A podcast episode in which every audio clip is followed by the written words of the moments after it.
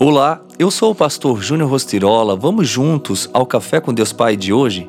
Deus suprirá. Então chegaram a Mara, mas não puderam beber das águas de lá porque eram amargas. Esta é a razão pela qual o lugar chama-se Mara. E o povo começou a reclamar a Moisés, dizendo: Que beberemos?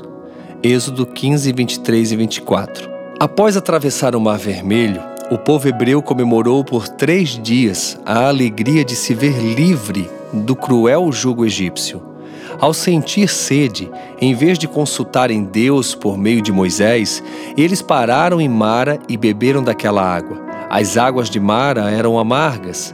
O povo então começa a murmurar.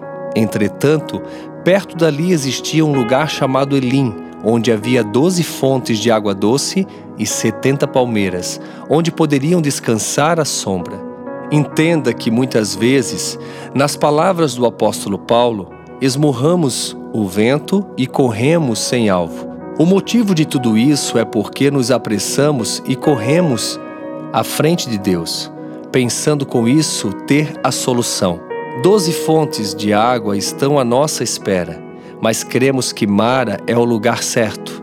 O resultado é frustração, queixa, decepção e falta de fé.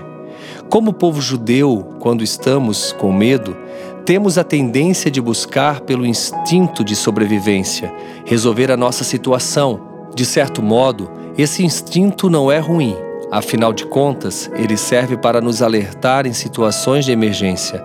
O grande problema é quando esse mesmo alerta transcende para algo que nos paralisa, impedindo-nos de alcançar a verdadeira bênção que Deus reservou para nós. Hoje o Senhor chama você para viver grandes coisas. Ele quer dar o melhor a você, mas é preciso esperar e ter certeza de que Deus está nos conduzindo à abundância. Então, se algo lhe causa medo ou desconforto, Confie que Deus tem a resposta certa, na hora certa, no momento certo. Ele suprirá todas as suas necessidades e irá muito além do que você possa imaginar. Ele não o decepcionará. E a frase do dia diz assim: Deus tem você na palma da mão. Não desista, mas mova as circunstâncias pela oração. Pense nisso, Deus suprirá tudo aquilo que você precisa e em todo tempo você verá que Ele é Deus na sua vida. Fica aqui o meu abraço, o meu carinho e que Deus abençoe seu dia.